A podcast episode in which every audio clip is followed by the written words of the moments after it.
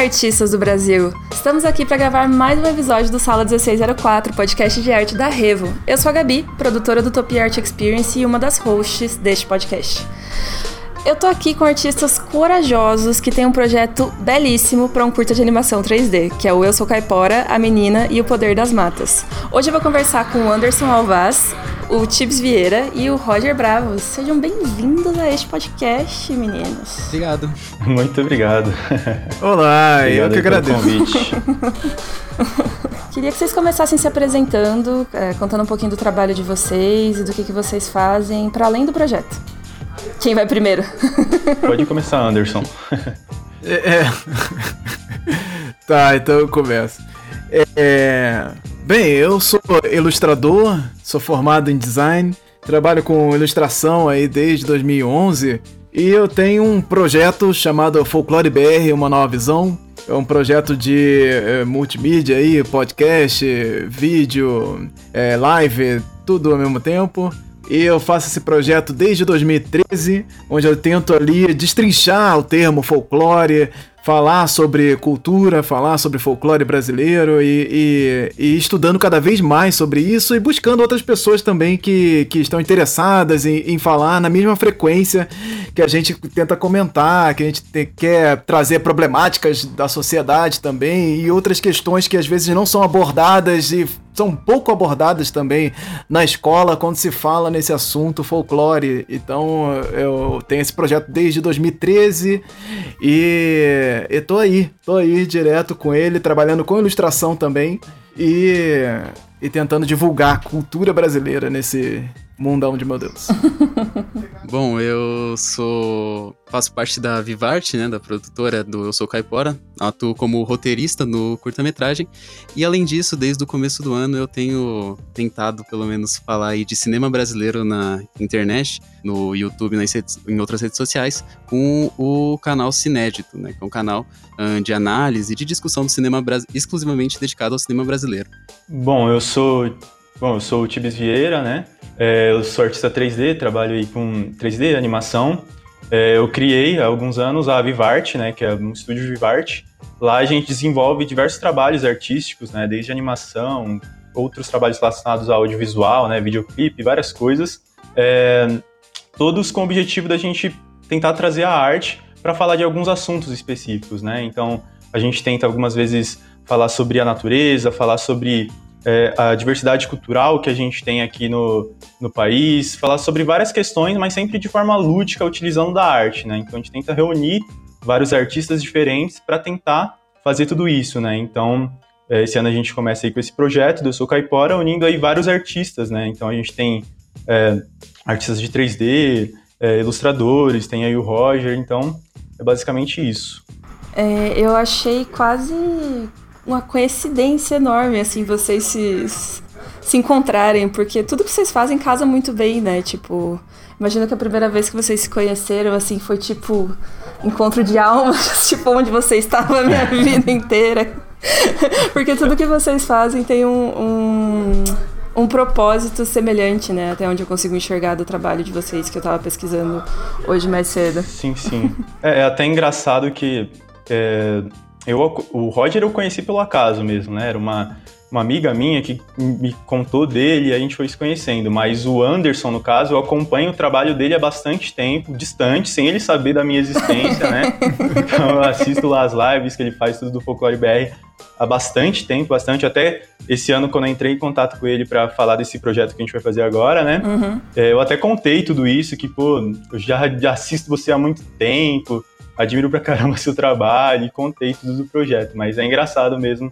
E fico feliz da gente ter se encontrado realmente, porque é, a gente pensa em muitas coisas de forma bem parecida, a gente tem missões e objetivos bem parecidos. Uhum. Não, para mim isso é fenomenal, porque ficou. Foi um casamento muito bom de ideias, e eu no Folclore BR já recebo projetos há muito tempo e, e sempre a gente cai nas mesmo, mesmas problemáticas com os projetos e essa massificação da cultura brasileira, um falso entendimento do que é a cultura brasileira. E quando, quando eles me trouxeram o projeto, me apresentaram a ideia, eu fiquei realmente assustado, porque é alguma coisa muito fora da curva, assim. Era, um, era uma coisa que estava muito alinhada com as nossas ideias ali dentro do projeto, com as ideias que a gente discute geralmente. Então, é, é, veio muito a calhar, assim. Era um momento excelente, apesar de, de tudo, apesar de, do momento que nós estamos no mundo, ele acaba sendo um momento é,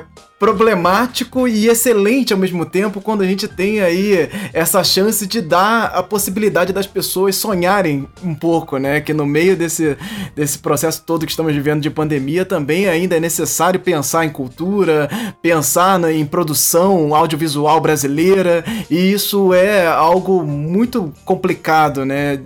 em qualquer tempo e hoje em dia cada vez pior pensar nisso e, e eu fui junto com ele, pô, vamos embora, comprei a ideia e vamos junto agora, porque vamos ver no que isso vai dar. É, eu acho todas as iniciativas de vocês incríveis, assim, é, esse movimento que não, não é nem, acho que um movimento de resgate, não é uma palavra, mas é um movimento de valorização, sabe, da cultura nacional. É uma coisa que a gente acredita muito nos concursos do Utopia, né, que é o evento de arte que a gente organiza, a gente sempre tenta fazer algum tema que seja brasileiro, assim, para fazer as pessoas se interessarem mais pelo que a gente tem de história do nosso povo, né? E, e tem tanta coisa rica, às vezes eu vejo que a galera fica muito obcecada por mitologia nórdica e Senhor dos Anéis e todas essas referências que todo mundo tem, sendo que aqui a gente tem coisas é, igualmente da horas, né? uhum. Cara, o Folclore, Brasi... o Folclore BR, o projeto Folclore BR, ele surgiu nessa ideia. pensando nessa galera, pensando em todas essas questões de como, como amamos o que tá fora, como a gente ama isso tudo que tá sendo massificado pra gente em videogames, em filmes, séries. Isso é o tempo todo. A gente tá tão acostumado a, a consumir esse conteúdo é, internacional, né? Principalmente eurocêntrico que esquece que cada país tem a sua própria cultura e que nós temos uma cultura muito rica e, e, e somos, um, somos num ambiente multicultural gigantesco. A gente, a gente perde a noção, muitas vezes, inclusive na escola, né? O tamanho do Brasil. Uhum. O Brasil não é um paizinho, não dá para comparar o Brasil com a Europa, que a Europa quase praticamente cabe dentro do nosso país. E, e, e, aí você perde essa dimensão de, de tamanho e, e de quantas pessoas tem aqui em distâncias diferentes, com histórias diferentes, com processos de vivências completamente diferentes. Não dá pra gente massificar o Brasil e resumir ele a uma coisa ou outra. O brasileiro é isso, o, nossa cultura é isso. Nossa cultura é, é muita coisa. Então, assim, é, é muita coisa para se discutir no meio disso. E, e nós queremos trazer essa ideia sempre da cultura pop brasileira por que não? É, por que, que a gente não fala disso? Por que, que isso não é um, um, um ponto? Uhum. Porque a, a, cultura brasileira é sempre vista, muitas vezes, principalmente na internet, com um lance de zoeira, né? Da, da, de autodepreciação, que é muito comum. E a gente faz isso com, com, de uma forma tão automática que nem para pra pensar no quanto depreciativo você tá sendo falando da sua própria cultura. Isso é, é, é, Como isso não vai dar impacto, né? Como isso não vai causar impacto dentro dessa cultura pop brasileira. E outra, a gente vem também com uma tentativa, não só nesse projeto, mas em outros, para mostrar para as pessoas que a, a gente tem aqui artistas incríveis, a gente tem estúdios incríveis, a gente tem como fazer as coisas, né? É, é possível, a gente tem produções incríveis, já tem coisas que foram feitas aqui relacionadas à arte incríveis aqui, não, não só lá fora, né? Então é até engraçado, né? Ainda sobre essa questão de como a gente se conheceu, algo que chamou muito a atenção do Anderson, acredito, quando ele quando eu apresentei nosso trabalho para ele, é uma arte que a gente tinha feito, né, nossa equipe, há um tempo atrás, mesmo meio até despretensiosa, que era uma fanart do Castelo Ratimbum. Ah, do Nino, né? né? Sim, essa é. que tem o Nino uhum. e a Celeste gigantesca. E foi uma arte que ela explodiu, assim, muita gente viu essa arte, foi até parar em algumas páginas de, de cinema falando, ah, há rumores que um estúdio está produzindo filme, que a gente nunca falou disso. A gente sempre deixou claro que era uma fanart. Mas é, é legal perceber como a gente tem sim coisas incríveis aqui que podem ser feitas e que podem ser muito reais, podem acontecer, né? Então, assim, era lindo ver assim nos comentários dessa arte, por exemplo, como tinha um monte de gente querendo ver aquilo acontecer, como tinha tanta gente que gostava tanto do Castelo Ratimbun, que é algo daqui, uhum. que foi feito aqui, foi feito totalmente aqui. O Roger mesmo também traz bastante isso no canal dele. O canal dele é só sobre cinema brasileiro e às vezes você nem sabe de tanta coisa incrível que tem, que é feita aqui. É, e às vezes tem essa sensação de que é algo para restringir, né, de ter uma identidade específica e limitada, sendo que as possibilidades são justamente infinitas, né, sobre o cinema mesmo. Essa coisa de achar que o cinema brasileiro se limita a um tipo de filme, X ou Y, um, é um dos maiores preconceitos que a gente tem, né, e, assim, a gente às vezes acaba até atribuindo simplesmente a falta de a ignorância do povo como se não fosse um problema muito maior mesmo de, de valorização da cultura como algo que começa desde a infância, uhum. né, provavelmente. E algo que é geracional também, né? A gente tem que cultivar. Cultura significa cultivo, né? Na verdade. Então a gente tem realmente que uh, cultivar não só a nossa cultura, mas também cultivar a valorização dela nesse sentido, né? Acho que isso é muito importante. Sim, com certeza. Por isso que eu disse que foi um casamento feliz quando vocês se encontraram, porque vocês têm realmente ideias muito parecidas e objetivos muito semelhantes. É, isso que o Roger falou de cinema é muito real. Ah, tudo que, tudo que vocês falaram pra mim, tipo, bate muito com as coisas que a gente tenta fazer também. E faz total sentido. É, desde o lance de como a cultura precisa ser valorizada é, desde a infância, mas não ficar também no universo infantil, sabe? Um, uma das coisas que eu vejo como problemáticas nesse ensino da cultura e oralidade e tradições é que parece que as lendas brasileiras são histórias de criança, da forma como, são como é uhum. tratado pela eh, educação de modo geral, sabe? E isso, isso é uma questão, porque daí as pessoas não conseguem se relacionar mais com aquilo depois que a gente fica mais velho, né? Parece uma coisa, ah, isso eu vi quando eu tava na terceira série, mas agora eu gosto de Game of Thrones é, é, exato. Nossa, é muito isso.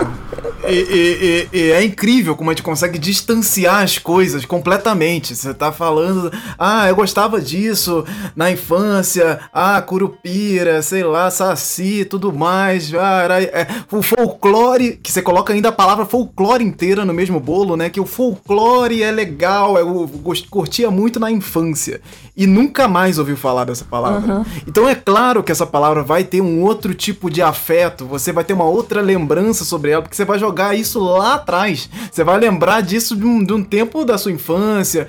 E, e, e, você continua reproduzindo isso, porque o mercado continua reproduzindo uhum. isso. Então a gente vai continuar reproduzindo o que as pessoas acham daquilo. E, e, e para você mudar isso, você tem que parar isso em algum momento e falar: opa, peraí, essa palavra não é só isso. A nossa cultura não é só isso. A gente precisa sim focar em outras coisas também. E na hora que você fala de Harry Potter, você está falando de folclore também. Sim. E aí a gente precisa colocar essas palavras lá. A gente precisa ter essa naturalidade de colocar o folclore em outros momentos da nossa vida. E aí você tem a própria palavra folclore sendo colocada em vários é, de formas diferentes pelo Brasil mesmo.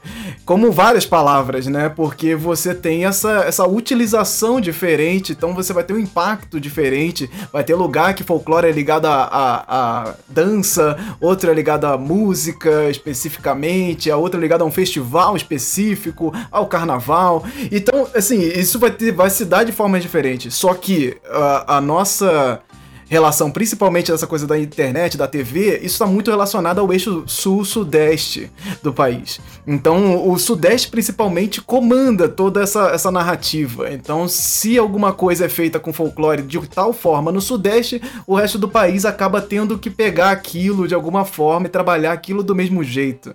E, e, e é isso, precisa retrabalhar isso, repensar essa questão de o porquê que você não gosta, o porquê que você acha que uma coisa é tinha que ser igual a outra, só que elas são, só que você não nunca pensou dessa maneira. Então você vai ter lá o, Harry, o folclore do Harry Potter, não vai ser tão diferente do folclore brasileiro. Então você vai ter que tratar essas coisas com uma estética diferente, que é outra coisa também. Então tem muitas camadas dentro desse de falar disso, né? Sim, total. E eu, eu não consigo entender, às vezes, como que não rolou um, um sei lá, uma nova onda de explorar essas histórias, sabe? E aprender, ouvir, buscar. Porque as pessoas estão sempre, tipo, buscando histórias novas para contar, artes novas para ilustrar, falar de uma coisa que ninguém falou.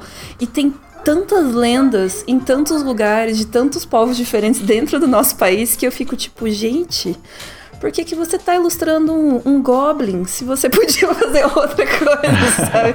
Às vezes eu, tem tanta coisa mais próxima da gente que às vezes pode ter mais significado pessoal pra gente cultural, sabe? E as pessoas às vezes não, não conseguem acessar esse lugar, né? Não viram isso como uma possibilidade ainda dentro da nossa comunidade artística. Sim, e às vezes toda essa questão de representar a nossa cultura, o nosso folclore, tá em simples detalhes, sabe? Às vezes não é nem você colocar lá um curupira, mas às vezes é o simples fato de você colocar um filtro de barro numa cozinha que você está ilustrando, Sim. sabe? Só isso já chama muita atenção, você já entende que aquilo ali você está falando é, de um ambiente específico, você está falando, as pessoas vão ter lembranças disso, de filtro de barro, e são de pequenos detalhes, são coisinhas, é um gesto, é, é uma forma de falar e tudo isso enriquece muito a, a, as nossas obras se a gente começar a ter essa mentalidade de, de entender que é legal também a gente se representar, mostrar um pouco do que a gente tem e não só ter um olhar lá para fora. Sim, acho que tem bem isso que você falou também, tipo, a abrasileirar as nossas produções não é só justamente colocar lá um saci pererê, né? Tipo, tem outras possibilidades aí no meio desse Sim. caminho. Sim, e, e, é complicado porque a gente, a gente precisa é, é é, fisgar as pessoas pelo que elas já estão fisgadas. Uhum. Então, muitas vezes, essa comunicação pra, com a cultura pop internacional, com filmes de heróis e tal, elas são importantes para trazer as pessoas que já estão compradas nesse, nesse processo. Sim. Só que elas já estão compradas num processo milionário, de milhões de dólares, que a gente nunca vai conseguir chegar. Então, às vezes, você conectar as pessoas com elas mesmas é muito difícil, porque elas estão muito distanciadas de si mesmas. O Brasil brasileiro é muito distanciado da sua própria cultura. E a gente, e a, e a gente naturaliza certas coisas e não acha legal ver certas coisas na tela. Então a gente tem uma certa vergonha de se ver também. Então é, é, é, entra uma série de questões que fazem com que isso fique um pouco mais difícil, porque você precisa trazer essas pessoas, o público, para o centro dessa conversa. E, e trazer o público para o centro dessa conversa é sim usar esses artifícios que já estão sendo usados e massificados aí diariamente na, nas redes sociais, nos filmes e, e, em todos os lugares. Então você precisa dar a volta nisso. Então é muito, é muito complicado. É, é, é, e a gente vai tentando, né? Esse, esse, esse é um passo dentro de vários passos que a gente vai tentar é, é, fazer para fisgar as pessoas para dentro desse tema. Sim, é, isso que você falou é muito real e é tipo muito bom saber que vocês estão levando esse projeto com esse, essa noção, sabe? De tipo entender que uh, as pessoas estão acostumadas a um tipo de narrativa e não rechaçar essa ideia, recusar essa ideia, mas saber disso, ter consciência disso e aproveitar uhum. isso para fazer a ideia de vocês funcionar melhor, sabe? Total, né? total. É, é, tem que usar as ferramentas. Exato. As ferramentas estão aí, você, a gente precisa é, usá-las ao máximo. E, e, essa coisa, é, muitas vezes que a gente acaba usando os próprios clickbaits, né? Aquelas mensagens para atrair a pessoa a clicar nos, nos links e tal. Às vezes é necessário você usar disso, mas existe uma ciência naquilo ali. Você não vai ser só pejorativo. Você não vai ser só é, é, fazer uma coisa genérica. Você vai usar do mesmo artifício que usam, mas de uma maneira que você não vai mentir. Você vai só causar uma falsa impressão. A pessoa vai entrar, vai ver tudo que tá no thumbnail, mas vai ver de, um, de uma outra perspectiva daquilo. Então, é, a gente precisa usar essa ciência, entender essa ciência, entender que você, às vezes, não precisa ser literalmente ofensivo ou é, é, exagerado no sentido negativo para o seu conteúdo para atrair a atenção das pessoas, mas você precisa fazer com que ela olhe, tipo, a cara do Kratos, o God of War, e fala assim: imagina o Kratos brasileiro brasileiro, aí tipo, aí você vai ver dentro da conversa, a gente tá tentando trazer o como seria um Kratos no Brasil. É uma outra parada, mas aí você viu aquele thumbnail e entrou naquilo, naquilo ali e foi direto. Então a ideia é, é justamente fazer essa armadilha, né? Eu adoro essa, essa arapuca, assim, de trazer as pessoas pro, pro, pro conteúdo e dentro do conteúdo eu preciso fazer com que ela se sinta ao mesmo tempo aconchegada e incômoda. Porque eu quero que ela, que ela esteja aconchegada ali, mas vai estar uma hora que eu vou dar uma fisgada nela e falar: opa, por que, que você achou que é bonito assim? E por que não pode ser dessa maneira uhum. aqui? Então, é, é, a gente precisa também pensar um pouco no conteúdo assim. Às vezes, é, é, você vai fazer um concurso de ilustração e vai ser muito mais cômodo, lógico, você falar da, de uma cultura europeia, porque é o que é o que as pessoas querem, as, as pessoas esperam, mas às vezes é necessário você fazer o que as pessoas não querem, uhum. porque é isso que faz as coisas mudarem, não o contrário, não continuar fazendo mais do mesmo. Sim, e, mas e tem coisas que as pessoas não sabem que elas querem, sabe? tipo, eu sinto que às uhum. vezes a gente tem muito essa função de apresentar essas novas possibilidades e fazer as pessoas enxergarem que podem ser coisas legais também, sabe? É, você falou dos concursos de ilustração, né? O último concurso que a gente fez Utopia foi para as pessoas criarem artes a partir de monumentos arquitetônicos históricos brasileiros. E a gente pegou de, sei lá, 11 estados diferentes do Brasil. E as pessoas, tipo, mandaram muita mensagem durante o processo falando: Cara, eu não fazia ideia que isso existia no Brasil. E a gente ficou tipo: uhum. Esse era o plano, era para você descobrir que tinha. Exato. É isso, é isso. Mas o, Anderson estava falando agora há pouco dessa questão da massificação e de como às vezes a mídia, é, sei lá, que controla mais as coisas ou que tem mais espaço dentro da internet, dentro da TV, é, dentro das redes sociais, às vezes acaba criando estereótipos muito fortes e se apropriando com muita sei lá, como se é, pega uma lenda e dá uma versão para aquilo que parece que vira a versão definitiva da lenda, assim. Eu sinto que uh, obras uhum. como O Sítio do Pica-Pau Amarelo fizeram isso de uma forma muito bem, porque foi um sucesso, mas ao mesmo tempo também criaram, sei lá, uma representação de certas, certas personagens que ficou muito marcada é, para as pessoas como Com sendo, certeza. tipo, a versão verdadeira dessa história, sabe?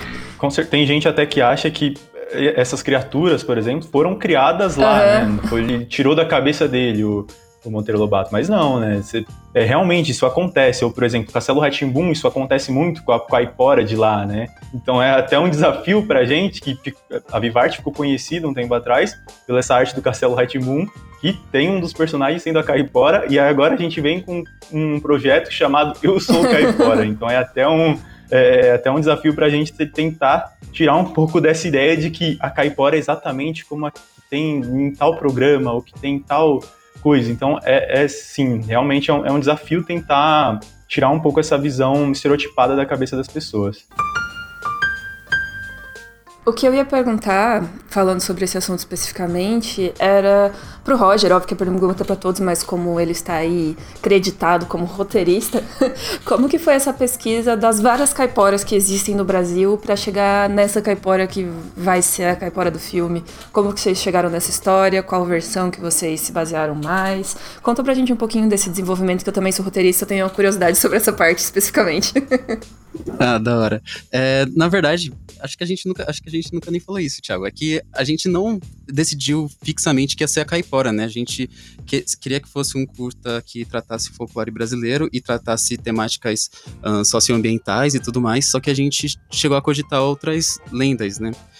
E aí nisso envolviam vários, várias, vários desafios diferentes na escolha, mas o Thiago me ajudou muito no sentido da pesquisa, porque ele já como ele disse, né, ele já acompanhava, por exemplo, o Anderson, ele já estava muito mais uh, integrado nessa, na comunidade folclórica, no, na, no estudo do folclore brasileiro do que eu. Então ele me recomendou muita coisa, me recomendou muitas leituras, uh, do Câmara Cascudo, principalmente, e as versões de caipora, né, que ele traz lá no Geografia do, dos Mitos, ele traz, por exemplo, foi aí que, na verdade, para mim foi um processo muito da hora, porque abriu os meus olhos, assim, porque eu, eu sou, já curtia, obviamente, né, já curtia muito cultura brasileira, já curtia, curtia muito antropologia e tal, e foi a primeira vez que eu vi realmente folclore como esse processo, o folclore nacional, né, como esse processo antropológico uhum. da coisa de terem diferentes versões de uma, é, de uma única lenda, e dessas versões, no final das contas, representarem a nossa própria identidade, né? Caipora significa habitante do mato, e aí a gente já pensa no que que essa nomenclatura ali, que pode ter sido, que era atribuída por, por por jesuítas e pelos colonizadores, o que ela já significava, né? Essa, e essa descrição dela ser, do, dele ou dela, né? Ser uma, ser uma entidade coberta de pelos, ou uma entidade vermelha, ser uma entidade gigante ou uma entidade anã, ser o curupira também, a mesma coisa. Então tem todas essas variáveis, sabe? É, de, de, que vão de tamanhos até de comportamento. E nesse processo, assim, eu acho que eu, eu, eu o Anderson trouxe, por exemplo, a coisa de trazer histórias que têm um, um gênero definido que eu, as pessoas se identifiquem. Eu até agora eu interpreto particularmente a caipora que eu acabei que a gente acabou concluindo lá no, no curta como uh, uma representação na minha, na, na, minha cabeça assim é tipo uma personificação da da, da, da floresta assim do, como esse significado de habitante do mato mas não só isso por consequência ela traz toda uma coisa de uh, identidade nacional, assim, de uma forma bem generalizada. Tanto que o título, né? Eu sou caipora, a gente sempre teve essa, essa ideia de dimensão, né? Dessa identificação com a personagem. A protagonista do, do curta-metragem não é a caipora, né? É a Luana. Mas a Luana, nesse momento, ela tem essa identificação com, com a personagem, é, essa, é a condução da narrativa principal. Então, eu acho que esse, essa, esse era muito importante né, no, no projeto, que a caipora não precisa, para ser um curta sobre folclore, a, a entidade, além da folclórica, não precisa ser a, a, o, o, central da coisa. E isso é ainda mais importante para reforçar que o folclore faz parte da gente como povo e de que ele pode estar presente de forma ativa nas nossas vidas, né, no nosso comportamento e nas nossas filosofias. Então, eu acho que o processo gira em torno disso e, de certa forma, nessa identificação da caipora como um um, um, símbolo ali, né, que faz parte de personagens humanos. Eu acho que essa era a principal ideia, assim, da, de toda a pesquisa, e esse foi o resultado, assim, de toda a pesquisa, na real. É, e é sempre importante lembrar também que, assim, o que a gente tem ainda é pouco. A gente ainda vai pesquisar muito mais, a gente ainda está num processo muito grande de, de, pesquisar e definir tudo isso, porque a caipora realmente é, é, um negócio louco. De todos os mitos que tem a caipora, ela é uma, um dos mais difíceis que tem de lidar, porque tem lugares aqui do Brasil que ela é, dizem que ela é uma uma garota indígena pequenininha. Tem outros que é um gigante, é um e é, é o caipora. Em outros lugares é a caipora. Até por isso nossa preocupação no título foi claro, eu sou o caipora, porque para o máximo de pessoas poder se identificar, as pessoas que entendem como o caipora vão ficar ligado nisso, as que entendem como a caipora também. Então é um processo muito complicado. Dentre todos os desafios que a gente já tem com esse projeto, que são desafios muito eu grandes, sei. esse também é um dos que mais assim é, desde que a gente começou, desde que eu apresentei a ideia para o Anderson, ele sempre está ali pontuando, porque assim, na nossa equipe, quem está sempre mais preocupado com essa questão folclórica em si, quem mais entende também, eu acho que é o Anderson, né? Então ele sempre pontuou muito isso, tanto que o próprio título é, foi uma das coisas mais difíceis para a gente definir para essa campanha, para esse projeto, que era para definir se ia ser eu, eu sou caipora outra coisa. Até porque uma das nossas preocupações, e que acabou acontecendo de, de certa forma durante todo esse processo de arrecadação na campanha e tudo mais, era que a gente tinha medo de, com esse título Eu Sou Caipora, as pessoas ao verem o pôster e ter uma menininha lá, acharem que aquela menina é a caipora. E não, na verdade, aquele é apenas o título, né? Então, são, são vários desafios, né? Mas o que a gente quer tentar trazer é uma, uma visão bem mais ampla da caipora. A gente entender que, que para a gente entender a caipora, a gente não necessariamente precisa ver a criatura e falar com ela, mas assim, tá muito no nosso imaginário essa caipora, entendeu? No que a, a, as pessoas do curta-metragem que não são a criatura, como essas pessoas veem a caipora. Então acho que é, é muito isso, entender ela como um símbolo, uhum. como a, a floresta, como um símbolo da floresta, sabe? Isso é importante até para dar esse contraste com a, a, nossa nosso imaginário de sítio do Capão Amarelo ou da própria caipora do Castelo Ratimbum, que você vê elas como a representação, por exemplo, usando a caipora para ficar mais fácil, né? A representação da caipora no Castelo Ratimbum, ela é aquele ser, né, material ali, é, é, ela é aquilo. Ela dificilmente você consegue tirar ali o, o conceito dela, dessa coisa que a gente está trazendo aqui, que é o que eu acho que a gente tenta fazer ser o mais importante, né, na história, não uh, a, a o, o, ser material ali, a personificação, mas sim sua representação como metáfora, porque o arquétipo, né, como como na construção da história, que eu acho que é o mais importante em toda a história, e se tratando ainda de um de um tema assim que que busca representar uma identidade cultural é mais importante ainda. Sim, com certeza. Vocês falando é, que a caipora tem várias interpretações e possibilidades é, em diferentes lugares, né? As pessoas identificam ah, essa criatura mística de, de diferentes formas. Me parece que é muito certeiro ir pelo lado da metáfora, até porque se você pensa nela como uma criatura que protege a floresta, ela pode se transformar em várias coisas para proteger a floresta, né? Vai se transformar na necessidade do momento ali que ela tem para proteger Com a floresta. Certeza. E essa ideia, em termos de animação, é riquíssima, porque vocês podem pirar muito. Sim, com certeza.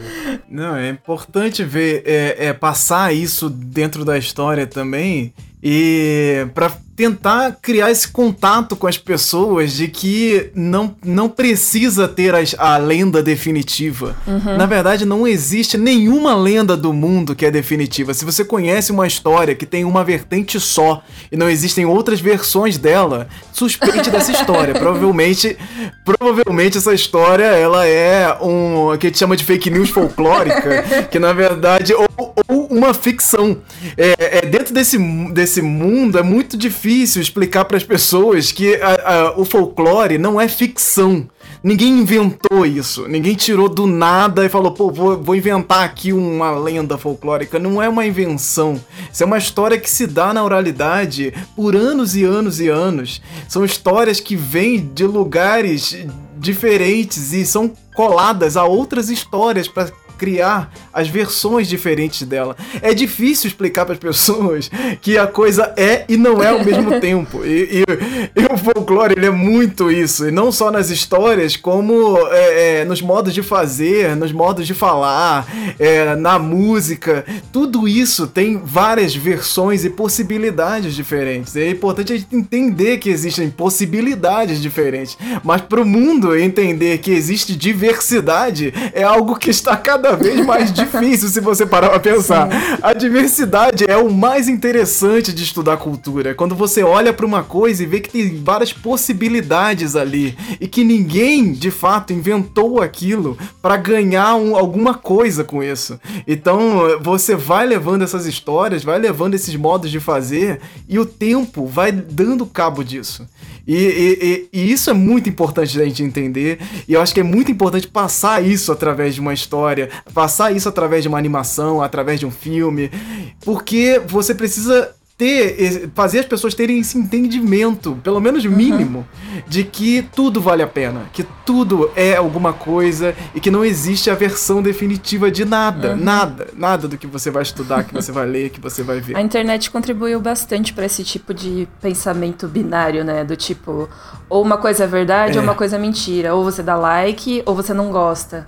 Sabe? Então, tipo, Exato. ou essa história existe ou ela não existe. Não, as pessoas é mais difícil entender o conceito de multiplicidade de versões de uma mesma história, né? Porque a, a, ideia de que todas elas são verdadeiras e ao mesmo tempo a ideia de que todas elas não são verdadeiras é, é difícil de ser entendida, eu acho, no mundo que a gente vive hoje em dia. Uhum. Hum, outra coisa que acho que foi o Roger que falou agora há pouco foi sobre como é importante mostrar que é, o trabalho de quem está pesquisando folclore passa por um viés antropológico e passa por uma coleta de histórias e de dados e levantamento de vozes diferentes de pessoas de tempos diferentes, de lugares diferentes que ouvem essas histórias há muitos e muitos anos para elas serem, né, retransmitidas e gravadas e tal. Ele até chegou a comentar o livro do Câmara Cascudo, que inclusive foi a grande fonte do Monteiro Lobato para muita coisa, né? E eu, eu, não sei se ele foi no século XX já, mas acho que ele foi no século XIX ainda que o Câmara Cascudo fez essas pesquisas, né, para levantar é, as histórias que ele colocou no livro e fazer todo o levantamento antropológico que ele fez lá. Eu queria saber é, outras fontes que vocês acham legal passar para a galera além desse livro, que ele é um livro muito bom, inclusive. É, é, eu fiz letras, né? Então fui obrigada a ler. Mas eu queria que vocês indicassem outros caminhos possíveis para as pessoas começarem a pesquisar mais, tipo, folclore para além da Wikipédia. a minha, particularmente, eu, eu, acho que muitas vezes, às vezes, quando a gente quer pesquisar folclore, a gente vai direto para o Google pesquisar e achar algum site, blog que fale disso. Mas às vezes a gente esquece de procurar no, no que está perto da gente. Às vezes você perguntar pro seu avô, pra sua avó, eles vão te contar, às vezes não da caipora, mas do saci. Uhum. É, a gente esquece que o folclore está conectado com a gente mesmo. Uhum. Então, é, é, muitas vezes, às vezes, só de você perguntar para alguém da, da, sua rua às vezes você perguntar é, pro seu algum parente, eles vão conhecer essa história, às vezes até uma outra versão, e vai ser ainda mais interessante você ter acesso àquela, àquela interpretação dele. Então, é, a minha referência aí fica essa. Eu acho que muitas vezes a gente tem que olhar para o que está perto da gente, porque às vezes essas são as fontes mais verdadeiras que a gente vai uhum. encontrar. Uhum é possível, sabe? Então, eu acho que esse é um dos, um dos grandes problemas que a gente tem nessa questão do estudo da cultura e do folclore, que ou são livros extremamente chatos e importantes, uhum. que é o caso do Câmara Cascudo, porque uhum. apesar de ser um livro interessantíssimo, principalmente para quem tá pesquisando, tá querendo uma fonte é, de pesquisa... É, não é entretenimento, né? É fundamental, ele tá bem longe de ser entretenimento de você passar numa escola, assim. Se você manda qualquer jovem abrir um Câmara Cascudo, eles dormem nas duas primeiras páginas, assim, porque é realmente algo muito difícil. E, e, e uma das coisas mais importantes, né, nessa coisa de valorização é você entender que que se você mesmo que está ouvindo, ou você que está pesquisando, não se mover para fazer alguma coisa nesse sentido, não acontece. Então, é, para que tenham outros livros e outras é, referências, a gente precisa estudar e fazer essas referências serem é, é, encontradas. Então, o que acontece é que dentro do folclore em específico, nós temos muito poucas coisas mesmo. Então, a maior parte das coisas são livros é, de, de, de estudo, como essa série da Martins Fontes, que tem a dinâmica do folclore, do Edson Carneiro, e, e e outras é, referências de outros folcloristas. A ciência do folclore também é bem legal. Mas são, são coisas muito específicas de estudos antropológicos mesmo. Uma coisa que a gente sempre, eu sempre recomendo, e, e infelizmente, eu recomendo, mas infelizmente está fora de. de, de catálogo. De uhum. compra, de catálogo, porque era do Sesc e tá esgotado, que é o abecedário de personagens do folclore brasileiro, da Januária Cristina Alves. Que ela foi fazer exatamente esse ponto de conexão. Então tem as ilustrações do, do Berger, que são sensacionais. É um livro ilustrado com pesquisa, com um, um, referências, contando. E, e é um livro muito legal e dá para você você ver, é, ler em qualquer idade. Tem muita história, muita lenda, muita coisa de festas também. Então é, é um livro bem legal. Mas infelizmente ele tá esgotado. Então, assim, precisa que mais coisas dessas aconteçam e mais coisas dessas esgotem. para que as pessoas entendam que existe uma necessidade e o interesse, de, né? de consumo uhum. disso. E, e o que é importante também nesse caminho é entender que a cultura ela não tá ligada só a vocês descobrir o que é a cultura brasileira e ponto. Você lê autores indígenas, você lê autores negros brasileiros é muito importante nesse processo.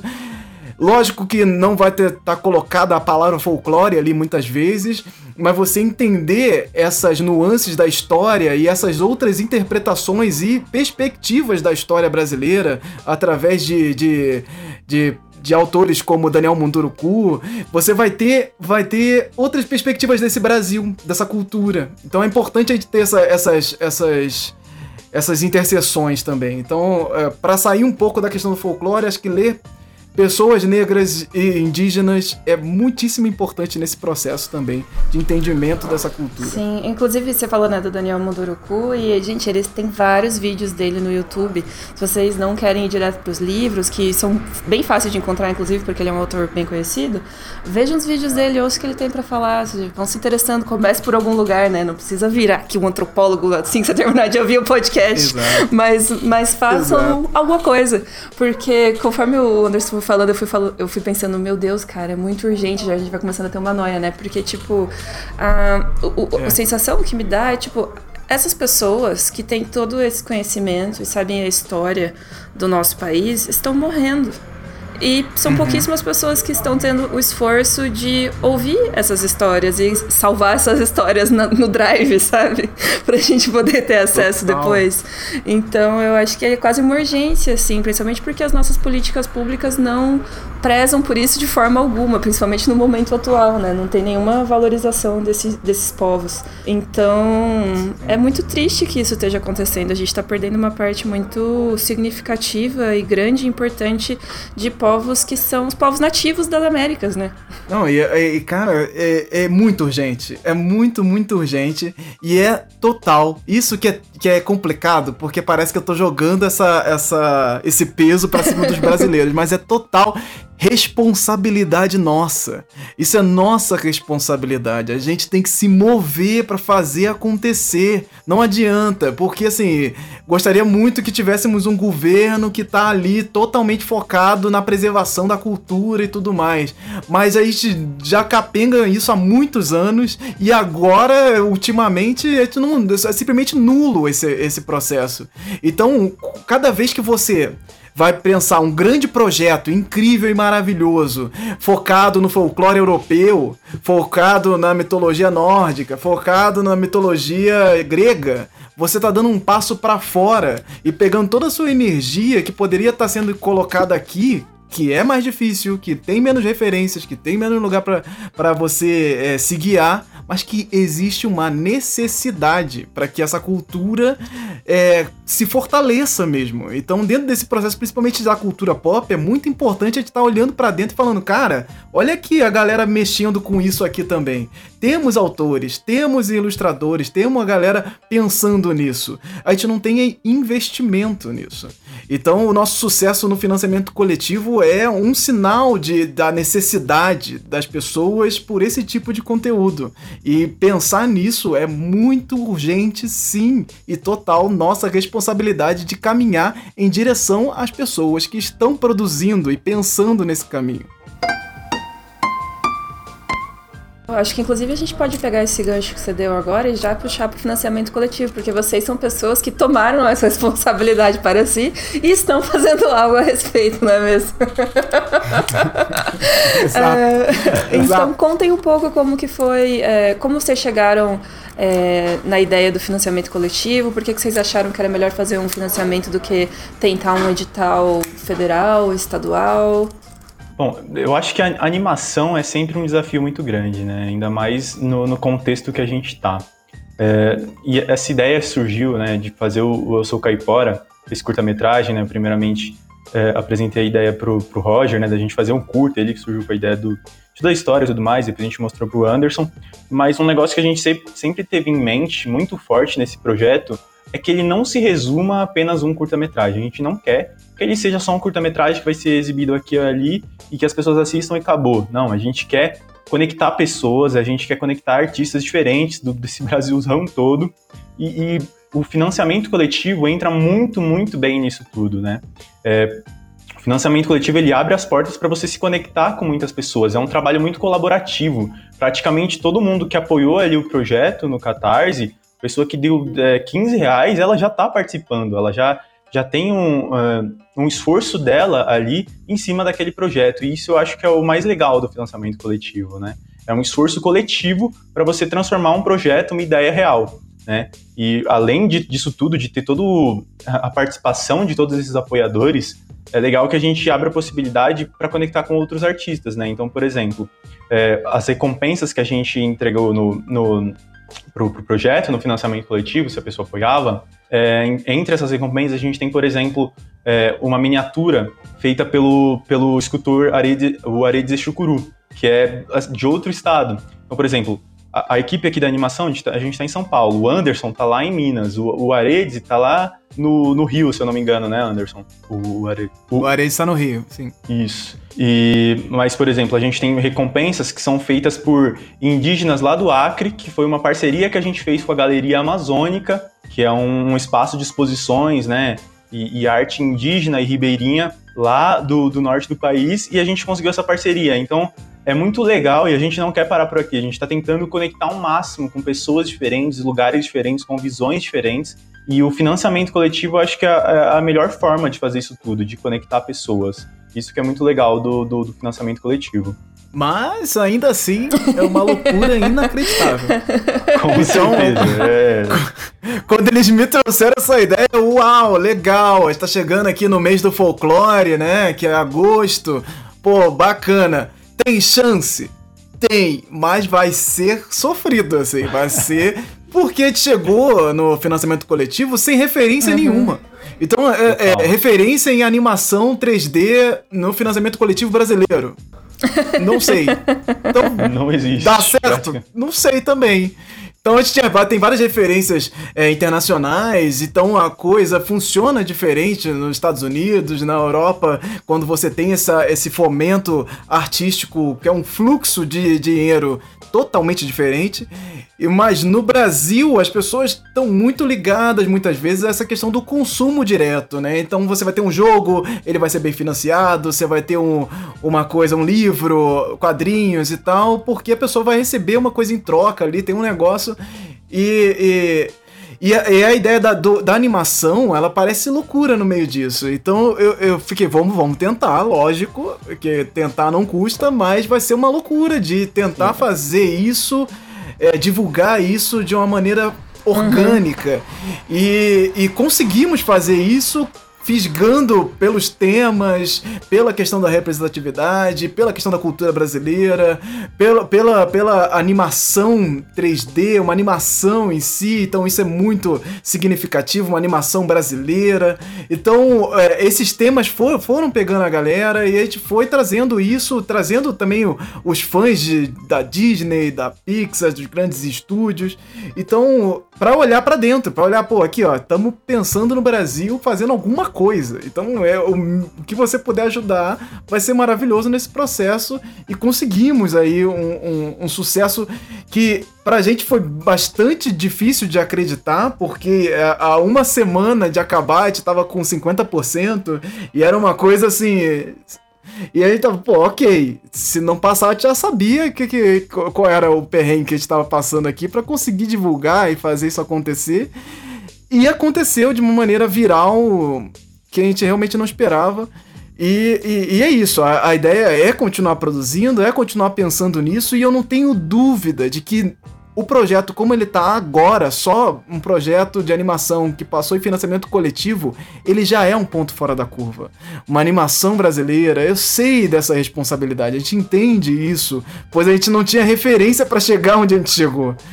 Mas é preciso, é necessário pensar, é necessário tentar tentar sair. E o porquê que a gente não conseguiu, não buscou um financiamento é, federal, alguma coisa do governo? Porque simplesmente tá tudo parado. E não tá tudo parado desde a pandemia, está tudo parado desde o início de 2019. Temos mais de 600 projetos do audiovisual brasileiro simplesmente parados, com dinheiro para ser investido. Então, assim, é, a situação que nós estamos hoje, investimento no audiovisual brasileiro, é grave. É, é, e, e e, e para isso é, foi necessário pensar no financiamento coletivo, uma para tentar é, é, engajar mais as pessoas também, que é, é, é importante a participação da comunidade num projeto falando de cultura, isso é muito importante. E para fazer também, trazer um pouco essa, essa temática pro alto de que, pô, a gente pode financiar, mas a gente precisa de financiamento. Porque para isso acontecer, a gente precisou da ajuda de muita gente. Foram mais de 900 apoiadores para fazer isso acontecer. E se você não tem uma, uma ajuda do governo, não tem uma ajuda direta para isso acontecer, isso não vai acontecer. Isso não é. Não, se você não tem empresas pensando nisso, se você não tem grandes empresas pensando em, cara, se eu investir em animação, volta dinheiro, porque é isso que eles querem. Eles estão cagando pra cultura, mas eles querem dinheiro de volta, mas eles não conseguem nem entender que a animação no Brasil dá retorno. Então, assim, a gente precisa muito falar dessas coisas, a gente precisa muito fazer e entender. E esse movimento do financiamento coletivo é importante para gerar essa, esse pensamento, pelo menos minimamente. Sim, é fundamental isso que você falou também, para dar uma perspectiva mais realista das coisas também, né? É, o lance, eu perguntei dos editais, porque é uma pergunta que a gente recebe muito, é, de porque como que a gente conseguiu passar no, nos editais que a gente passou, como que foi o processo e tal. A gente tem uma sorte mínima ainda de no estado do Paraná as coisas não terem entrado em falência completa, mas realmente os federais é, pararam todos. Inclusive, a gente passou num edital do, do falecido Ministério da Cultura é, em novembro de 2018 ou outubro de 2018 e foi uma coisa muito louca, assim.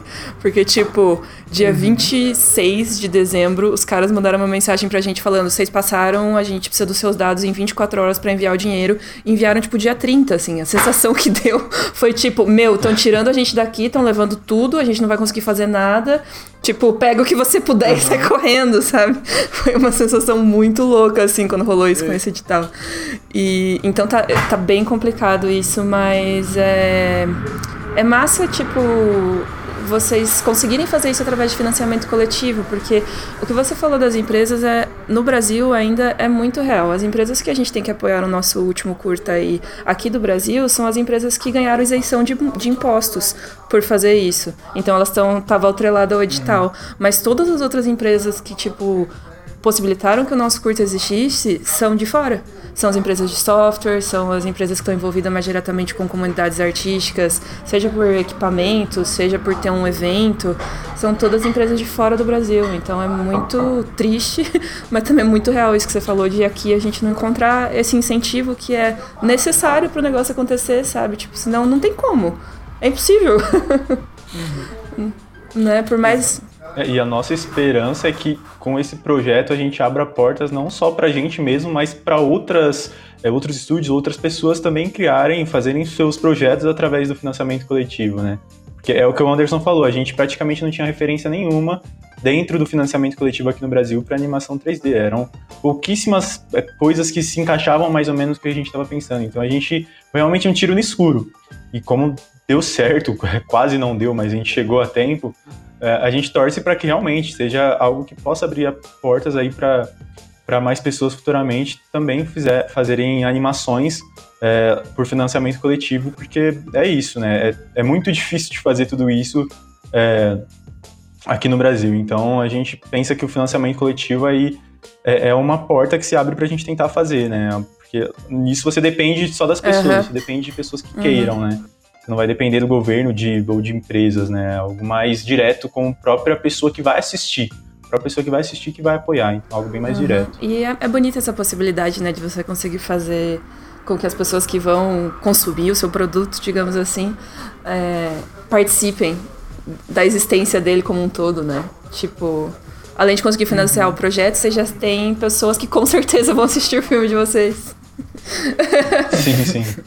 sim, sim. E essa responsabilidade é muito importante também. A, a pessoa é, podendo par participar daquilo, eu faço parte disso. E isso para dentro do projeto, simbolicamente, também é muito, muito importante, porque quando é, é, eu tô lá nos meus projetos falando de folclore, eu tô falando uhum. com as uhum. pessoas e sobre pessoas. E se as pessoas estão nesse processo de é, construção de, desse, dessa, dessa animação, desse projeto em si, é, é, é importantíssimo e é, é muito fundamental para você olhar o projeto como um todo e falar, pô, isso aqui foi feito através das pessoas. Eu tô falando de cultura junto das pessoas que quiseram que isso acontecesse. Então isso é muito significativo, muito importante também pro projeto como um todo. Claro, e é uma força tremenda do projeto também, né? E, e fora que dá mó gás pra vocês produzirem a parada, porque mesmo que vocês tenham levantado o, a grana com financiamento,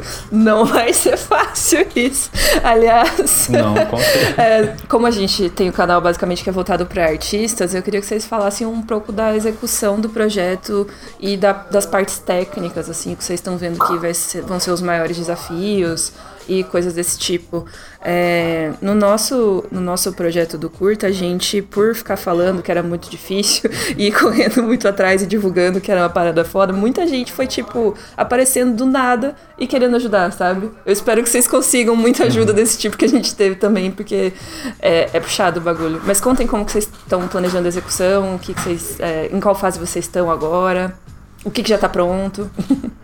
É, então, é, é, totalmente uma loucura, né? Como você disse, é, é, é doido o que a gente está tentando fazer com o que a gente tem, mas primeira coisa que é importante lembrar é que é um trabalho muito colaborativo no sentido de que todo mundo está fazendo um sacrifício ali, está deixando de ganhar alguma coisa para poder estar é, tá participando e, e, ajudando esse projeto a acontecer, né? Todos os artistas que estão envolvidos. É, e a gente, é, no momento, a gente está na fase de pré-produção, né? A gente está A gente acabou de sair do, do final da arrecadação da campanha, né? A gente tem um roteiro pronto, a gente tem é, o 3D do, da, da, protagonista pronto, mas que a gente fez apenas para divulgação do projeto, né? A gente quer refazer todo o design da personagem, refazer desde lá da, do, do, do, primeiro design, refazer tudo, todas as etapas do 3D, refazer tudo isso. É, e assim, vai ser uma loucura com certeza. É, uma das coisas que a gente prioriza na, na, produção, assim, da questão técnica, é usar programas gratuitos, né, de código aberto, como o Blender. O Blender salvador é o nosso salvador aí para poder, poder fazer. É, e são essas coisas que a gente está tentando fazer, mas é legal porque a gente, durante todo esse período aí da campanha, a gente recebeu muitas pessoas se dispondo para poder ajudar. Artistas de 3D querendo ajudar, é, pessoas que mexem com mixagem, com trilha musical se dispondo a fazer, né? Então isso, isso é muito legal, né? Porque realmente vai ser, vai ser muito difícil, né? A gente, desde que a gente começou esse projeto, desde o início da campanha, a gente já sabia que vai ser um sacrifício gigantesco, né? Para fazer, porque sendo realista, não, não, o dinheiro que a gente arrecadou não é exatamente o que a gente precisa, né? Então vão ter que ser feitos muitos cortes, vai ter que ser tudo muito bem calculado e muito bem é, é, feito com bastante cuidado para não deixar nenhum gasto passar e fazer para tornar esse projeto real, porque realmente vai ser é, é um desafio, né? Fazer tudo isso. Sim, é. É só, sobre o, o, o, valor, eu acho que é importante é, deixar isso é, mais evidente para as pessoas de que elas olham, ah, conseguiram financiar o projeto, agora tá tudo certo, mas só para nível de comparação aí do pessoal para saber é, como que as coisas funcionam geralmente. Uh, um filme como um, vamos ver, um curta da Pixar que ficou famoso recentemente foi o Bao, aquele que é chinês e foi dirigido por uma mulher e tal. Esse curta aí teve orçamento de 60 mil dólares. Então, tipo, só pra você ter uma comparação, e foi pouco ainda. comparado com, com Sim, vários outros é. curtas, é. sabe? Tipo, da Pixar e tal. Uhum. Então, tipo, Sim. meu, assim, só pegar um contexto aqui, ó. Realista, só pra ver no, no, no, que o, o buraco é mais embaixo. Total, cara, eu ia falar bem disso. E, pô, 60 mil dólares, que são 800 bilhões de reais, né? Pô, é, é, é, surreal pensar como a gente, a gente faz isso. E você vai, vai, olhar os créditos finais, você vai ver uma galera trabalhando naquilo, em cada segundo, em cada detalhe. E nós temos aqui uma equipe de seis pessoas trabalhando ativamente para a animação acontecer. Então, realmente vai ser um, um processo é, complicado, mas, assim, é, acho que é importante dizer também que é, é complicado é, vai ser muito bom fazer e tudo mais, mas isso não pode ser uhum. um impeditivo para que você faça, que você sonhe, que você queira estar numa, numa animação, queira estar no, nesse, nesse mercado. É complicado, sim, é complicado. E trabalhar no Brasil é, é muito complicado. É ter, nós temos muitos artistas que acabam indo pro, pro exterior porque é, é a oportunidade do cara trabalhar em uma sim. grande produção e de uma maneira muito mais fácil. Então ele vai aprender uma outra língua, ele vai ter outras vivências e vai participar de uma grande produção milionária. E nós aqui no Brasil dificilmente vamos passar por isso a, a, durante os próximos anos aí, pelo menos. Então é muito difícil sonhar aqui no Brasil, é muito difícil pensar nisso no Brasil, mas é aquilo que eu tô aqui martelando. Se não faz, uhum. não acontece. Se a gente não pensa, tudo bem, você pode pensar lá para fora também, mas pensa para dentro junto. Porque se você vai, é, pensa, ah, eu vou ser ilustrador, mas eu vou trabalhar lá para fora. Beleza. Mas se você não pensa aqui para dentro, você é menos um pra gente. É menos um aqui é, pensando em, em criar um polo de animação brasileira. Então, é, é, e isso é, é muito triste no meio dessa batalha, porque de fato a gente tá no meio de uma guerra. E, e, e muitos declaram, inclusive, que é uma guerra uhum. cultural. Isso é surreal você pensar que literalmente a gente tá numa guerra. Porque a gente precisa estar tá aqui investindo e pensando para que isso não seja sucateado uhum. de vez. Então, é, é, isso aqui é um passo pequeno, é um pequeno passo, mas que eu acho que seja deve ser importante para fazer que as outras pessoas pensem mais em dar outros passos assim também, que é possível dar um passo desse. Sim, com certeza. Eu acho que é um passo importante numa direção certa, assim, porque é um passo que permite que a gente conte as nossas próprias histórias.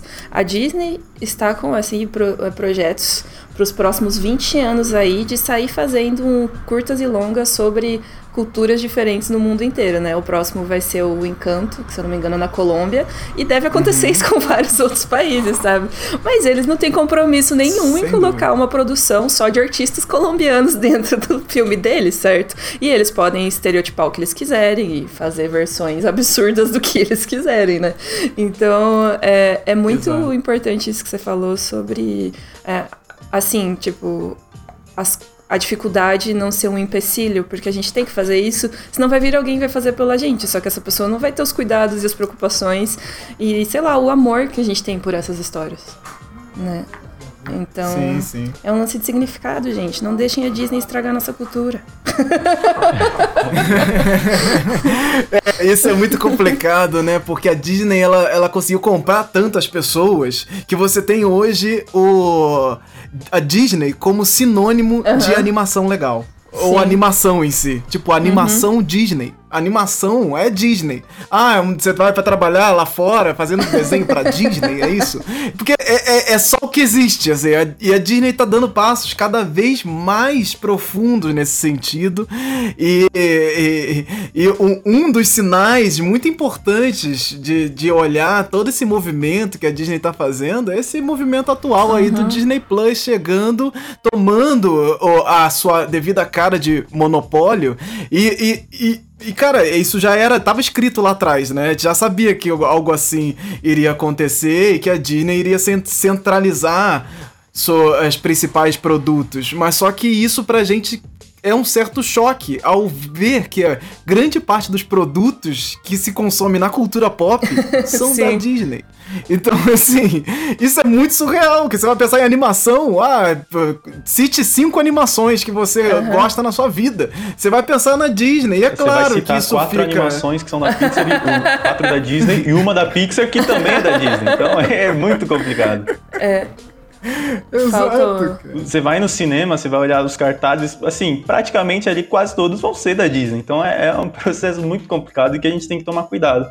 E que também não adianta também a gente só reclamar do que vem de fora, dos estereótipos que fazem da gente, se a gente também não, não tem a iniciativa de tentar criar Sim. o nosso, de tentar fazer uma diferença aqui e, também, né?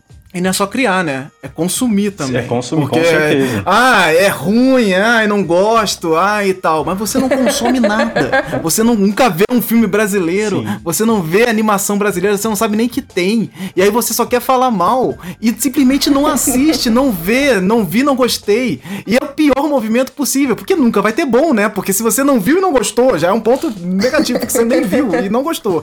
Então, para que outra coisa aconteça e seja bom, ao seu, ao seu gosto, vai ser muito Sim. mais difícil, né? Eu acho que isso que você falou é muito. Uh, a gente tinha que falar isso mais vezes, assim, do tipo, gente, façam as coisas. Ficar só reclamando uh, na internet não ajuda é. ninguém em nada. não ajuda. E, e, e, é isso também. O, o fazer fica muito. É, uhum. Parece muito impositivo. Não, vai fazer. Aí, ah, meu Deus, eu tenho que fazer não. pra ser bom. Ai, que droga. Não, não, não é só isso. Uhum. Você consumir já é suficiente. Divulgar, já é né? importante. Né? Você que deu 15 reais pro seu caipora, sabe? É disso que a gente tá falando. é isso, é isso. Esses movimentos são muito importantes. A gente perde a noção é, isso é outras coisas também do, do, da nossa cultura e que foi colocado na nossa cabeça lá desde muitos anos atrás, que a gente perde a noção do quanto um faz diferença. Um movimento, um, é, um pouquinho de dinheiro que você dá para alguma coisa, uma moeda que você dá para alguém, uma atenção, um, um, um, um legal, uma curtida, um, esses pequenos movimentos pra gente parece não fazer muito muita coisa, porque tudo é grandes movimentos e pequenos movimentos fazem diferença. E a gente precisa de mais pequenos é, movimentos. São pequenos movimentos que fazem o um grande movimento, né? A união desses pequenos movimentos que geram algo grande. Porque pra gente fazer esse tipo é de transformação isso. no país, a gente precisa de muitas pessoas investidas, apoiando, sabendo o que tá acontecendo, né? Com certeza, Exato. é isso. E não só Tipo, a, gente tem muito esse distanciamento.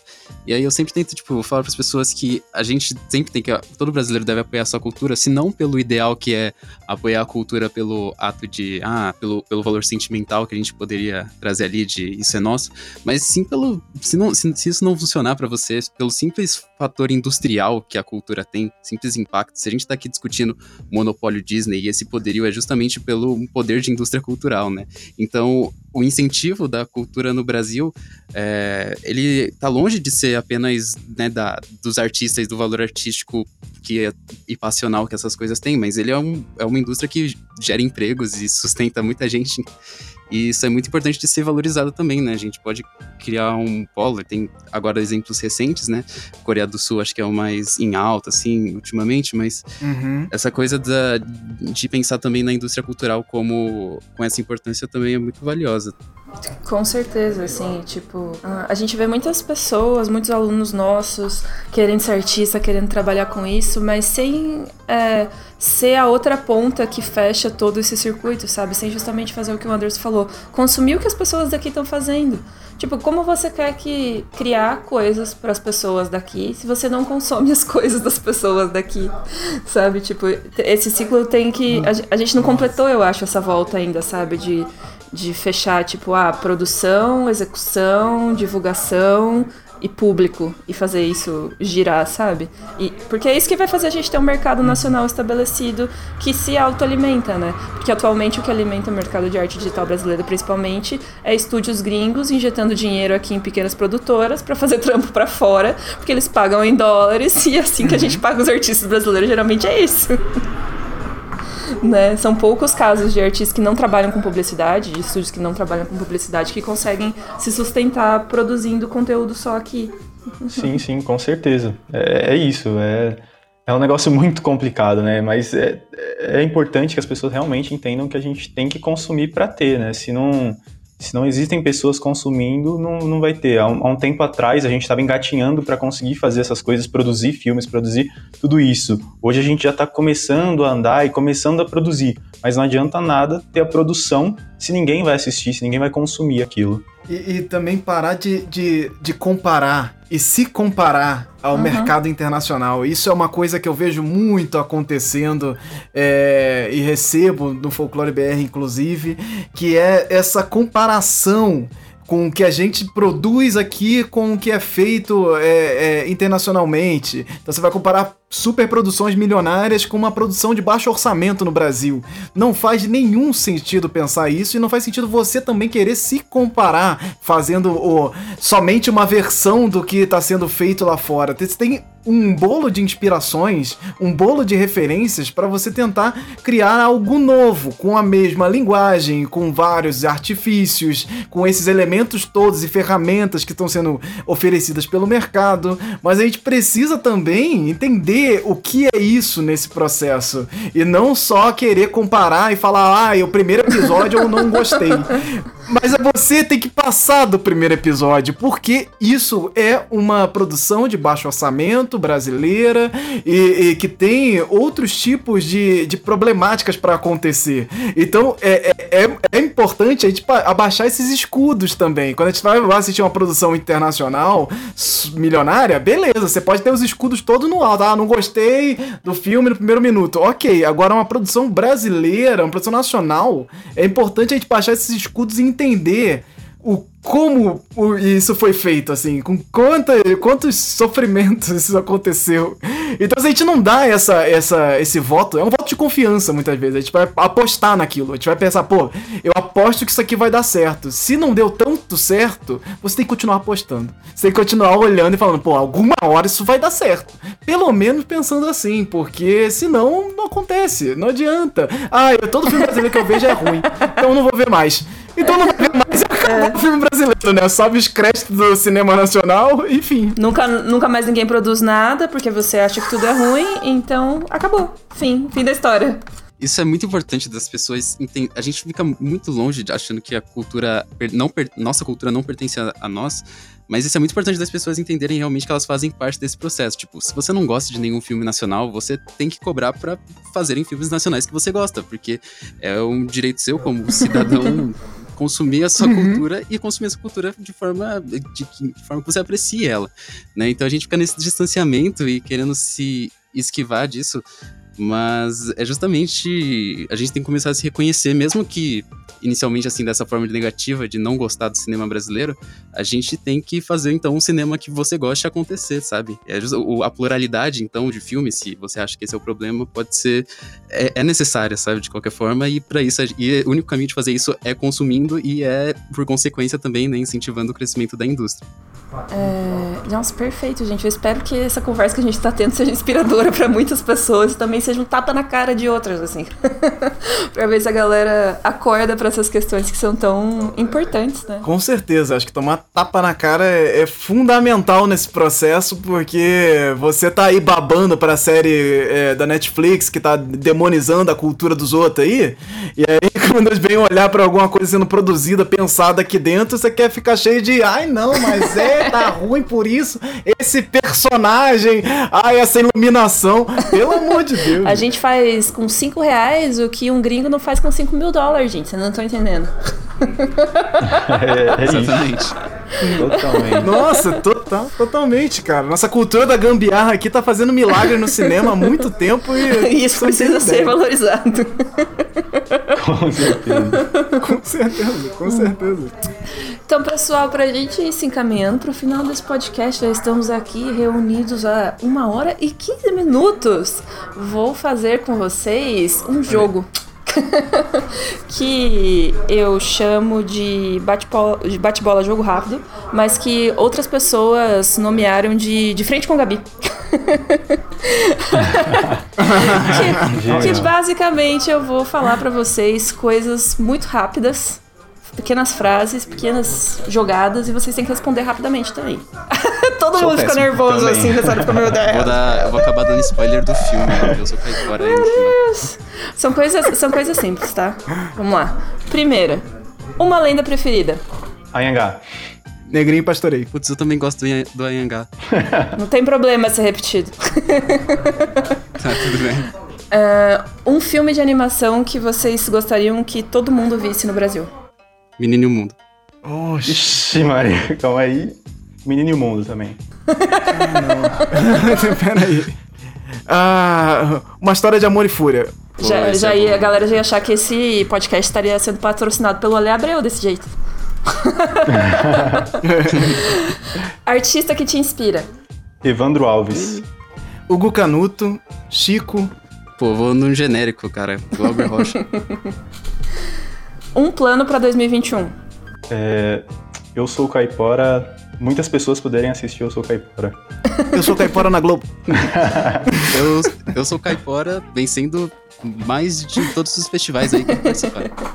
É, todas as respostas que vocês deram combinam com a última pergunta, que é: complete a frase. Eu sou caipora vai ser. Histórico. Um tapa na cara. Gostei. Incrível. Maravilhoso, gente. Queria agradecer vocês mais uma vez por ter topado o convite para participar do podcast. Eu acho que foi um papo muito enriquecedor. Eu espero que a galera goste também, inclusive você, artista que está nos ouvindo agora, se você gostou, deixe aqui um comentário se está ouvindo no YouTube, deixe seu like. Não esquece de se inscrever no canal. Importante lembrar também que aqui na descrição estão todos os links de todas as coisas que a gente falou no podcast. Então dá uma olhadinha aqui, vai estudar mais folclore brasileiro. Fica aí essa tarefa de casa para você. e Mais uma vez, obrigada, gente, por terem topado esse convite para gravar aqui um Sala 1604. A gente que agradece pelo convite, sempre, sempre muito bom estar tá expandindo aí, se conectando com mais pessoas com esse projeto, podendo inspirar aí talvez mais pessoas a fazerem o mesmo, a criarem novos projetos aí. O que a gente mais quer é que esse projeto Eu Sou Caipora possa abrir mais portas aí pra gente futuramente estar tá vendo mais animações aí é, sobre nossa cultura, sobre é, tudo que tem aqui e as pessoas possam realmente valorizar tudo que a gente tem e o que a gente faz aqui. Últimas considerações?